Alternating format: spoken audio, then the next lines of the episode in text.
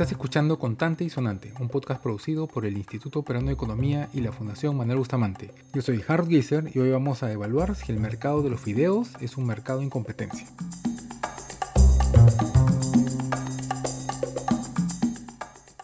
Frente a mí tengo tres platos exactamente iguales. Gonzalo Pérez Paredes, consultor en innovación y storytelling. Con la misma cantidad de fideos largos. Eh, son de tres marcas distintas, ya están preparados. Entonces, bueno, voy a probar para ver qué tal, si es que logro adivinar cuál es cuál.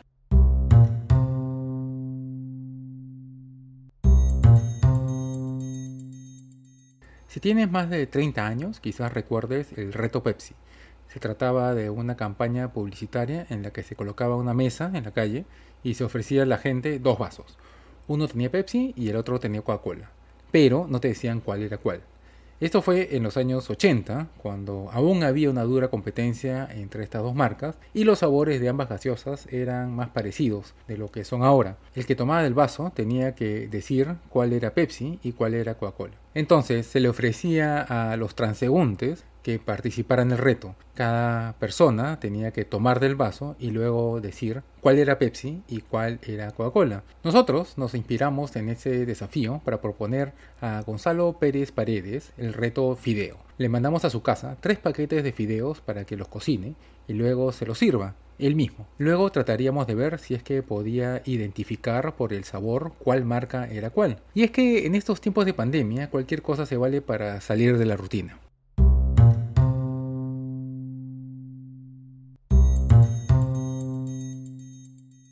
Voy a empezar a probar el de el plato que está hacia mi izquierda y trataré de ver si es que me sabe a alguna marca. Muy difícil. Voy a probar el del medio. Sabe exactamente igual. Ya veré el tercero. Lo mismo.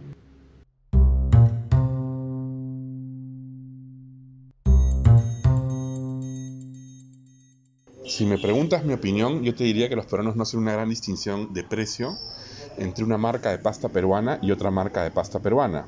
Javier Macías, crítico gastronómico. La razón por la que no hay mucha diferencia entre dos o tres o cuatro o cinco marcas peruanas es porque las marcas peruanas son más o menos intercambiables y eso tiene que ver con el gusto de los peruanos. A los peruanos nos da más o menos igual a la mayoría, no a todos, que la pasta esté al dente o que no esté al dente.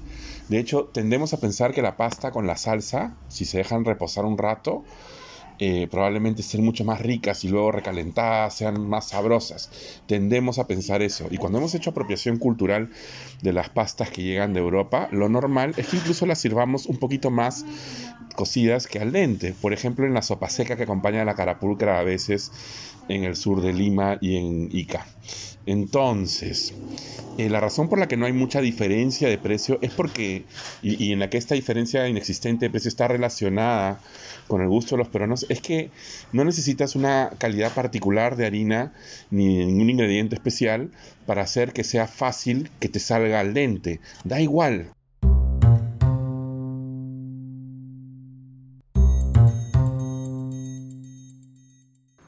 Voy a decir que quizá por la tonalidad, el del medio, que me parece que está un poquito más brilloso y esto, eh, voy a decir que ese es Don Vittorio, que de la derecha es Molitalia y el de la izquierda es Nicolini. A ver, voy a levantar los platos para ver si es que estoy lo cierto. No, el del medio era Molitalia, el de la derecha era Don Vittorio y el de la izquierda era Nicolini.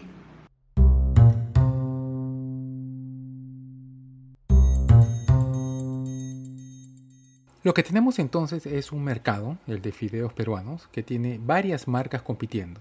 No obstante, lo que estamos observando es que la preferencia por una u otra marca es bastante débil por el lado del sabor.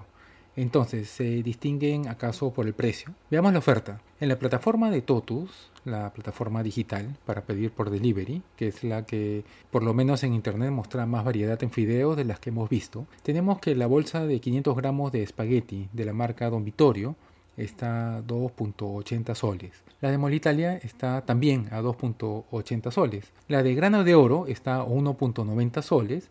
La de Alianza está a 1.79 soles.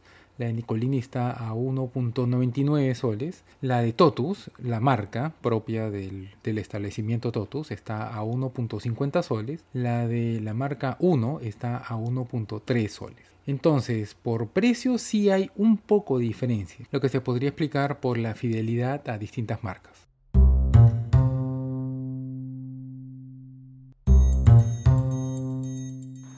No sé si sentirme bien o mal, pero atiné una de tres. Atiné el plato que estaba en la izquierda, de marca Nicolini, pero en realidad es al último al que le asigné una marca y lo hice por descarte. O sea, ni siquiera es que lo hice pensando, ah, este parece que fuera Nicolini. En realidad se me ha hecho súper difícil hacer este, este experimento, sobre todo porque se ven exactamente iguales, saben exactamente iguales, o bueno, al menos yo no encuentro la diferencia.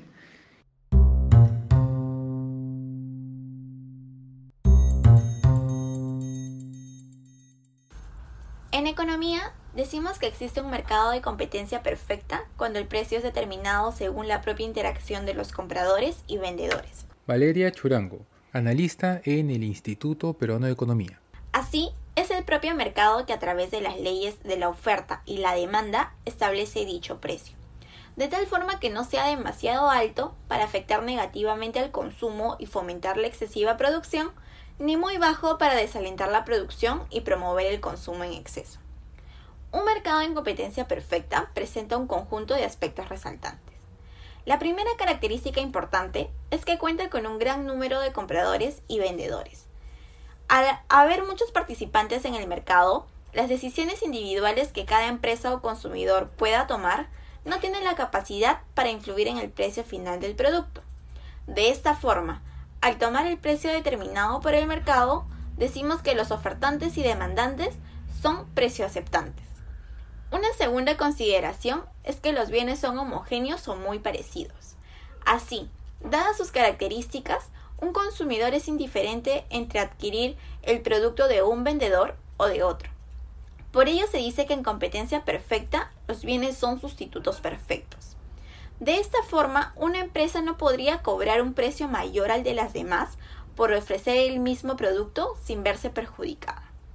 Por ejemplo, en el caso de los fideos, las diversas marcas ofrecen productos similares a un precio bastante cercano. En el caso que una empresa decida ofrecer un tipo de fideos con las mismas características que sus competidoras y a un precio más alto, terminaría por ver sus ventas reducidas con lo cual podría terminar saliendo del mercado.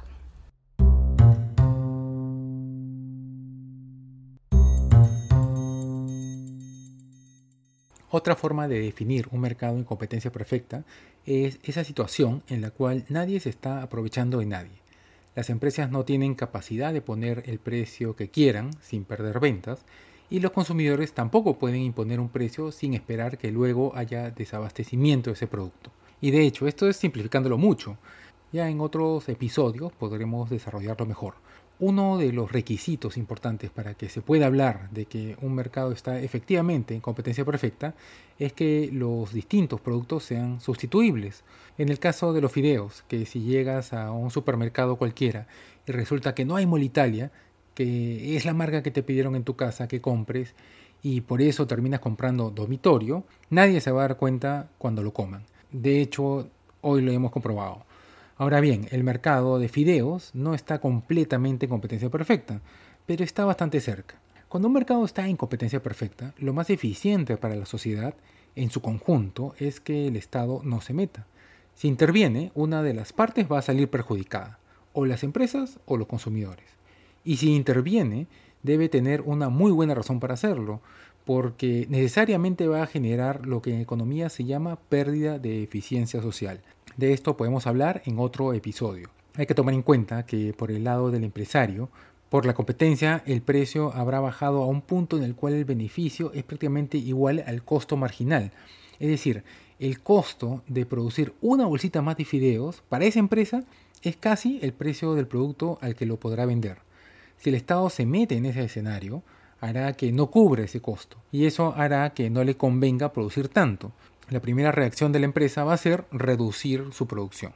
Esto genera escasez, pero además otros varios problemas, como la aparición de un mercado negro y otras complicaciones. Por eso se tiene claro que si un mercado está en competencia y no presenta fallas de mercado, lo mejor es dejarlo a que se rija por las leyes de la oferta y la demanda nomás. Intervenir lo complica todo.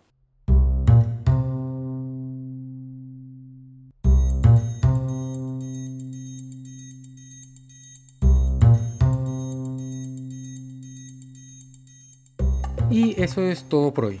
Gracias a Javier Macías y a Valeria Churango por sus aportes y en especial a Gonzalo Pérez Paredes por participar del reto Fideo. Manténgase atentos que tenemos varios episodios con más contenido económico en camino. Más bien, si quieren sugerir un tema o hacer un comentario, pueden hacerlo a ipopinión.ip.org.p. Contante y Sonante es una producción del Instituto Peruano de Economía con el apoyo de la Fundación Manuel Bustamante. Participaron en la producción de este episodio María Pía Benavides, Julia Valdivia Rivera y Diego Macera. La música es de benson.com. Todos los episodios de Contante y Sonante están disponibles gratis en la página web del Instituto Peruano de Economía y en la de la Fundación Manuel Bustamante, así como en las plataformas usuales como iTunes y Spotify. Gracias por escuchar. Nosotros volveremos la próxima semana y hasta entonces cuídense.